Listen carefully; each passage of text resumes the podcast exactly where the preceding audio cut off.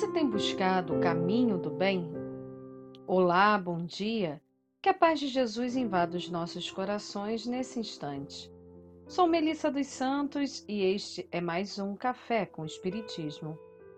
Vamos começar hoje a refletir sobre o oitavo e último capítulo do livro Pai Nosso, escrito por Meimei pela psicografia de Chico Xavier. Estamos na última frase da oração que Jesus nos ensinou. Livra-nos do mal, porque teu é o reino, o poder e a glória para sempre. Assim seja. Até aqui, ao longo dessas últimas semanas, Meimei tem nos ensinado sobre o significado de cada frase da oração do Pai Nosso. Aprendemos que a prece proferida por Jesus como modelo para nós tem muito mais significados do que imaginávamos. Cada frase corresponde a um compromisso que todos nós temos que manter conosco mesmo e com Deus, para o nosso próprio bem e crescimento. Por isso, a pergunta inicial, que talvez tenha causado estranheza, seja tão importante para o nosso processo de autoconhecimento e de reflexão sobre o que estamos fazendo com essa oportunidade encarnatória.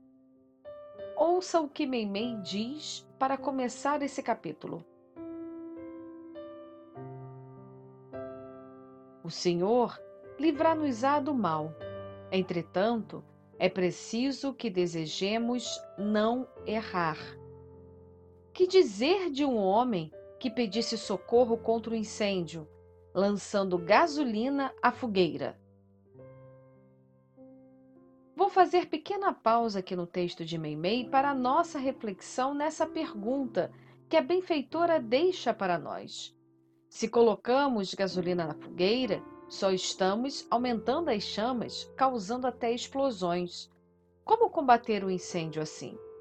Em nossas vidas, não raro, podemos estar fazendo isso assuntos infelizes, mágoas, desentendimentos, comportamentos inadequados que já poderiam ter sido ultrapassados, superados, já poderiam ter sido transformados em nós em algo melhor, em algo bom, mas que ainda alimentamos, mas que ainda não conseguimos converter em bem em nossas próprias vidas e segue Meimei no texto.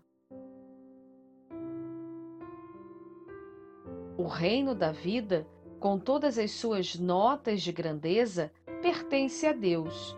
Todo o poder e toda a glória do universo, todos os recursos e todas as possibilidades da existência são da providência divina, mas em nosso círculo de ação, a vontade é nossa se não ligamos nossos desejos à lei do bem, que procede do céu, representando para nós a vontade paterna de nosso Pai Celeste, não podemos aguardar harmonia e contentamento para o nosso coração. Nas sombras do egoísmo estaremos sozinhos, aflitos, perturbados e desalentados porque egoísmo quer dizer felicidade somente para nós, contra a felicidade dos outros. Deus permitiu que a vontade seja um patrimônio propriamente nosso, a fim de que possamos adquirir a liberdade e a grandeza, o amor e a sabedoria por nós mesmos, como filhos de Sua infinita bondade. Por isso, se somos escravos das nossas criações, que por vezes gastamos muito tempo a retificar, continuamos sempre livres para desejar e imaginar. E sabemos que qualquer serviço ou realização começa em nossos sentimentos e pensamentos. Saibamos, desse modo, conservar a nossa vontade à luz da consciência reta porque rogando a Deus nos liberte do mal, é preciso, por nossa vez, procurar o caminho do bem.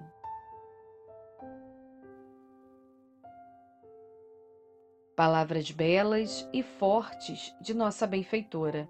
Precisamos sempre procurar o caminho do bem, exercendo a nossa vontade. Emmanuel, no livro Pensamento e Vida, psicografia também de Chico Xavier, nos fala sobre a vontade. Ele compara a mente humana a um grande escritório, subdividido em seções de serviço, que seriam os departamentos do desejo, da inteligência, da imaginação e da memória. Mas acima de todos esses departamentos, teria o chefe, que seria o gabinete da vontade.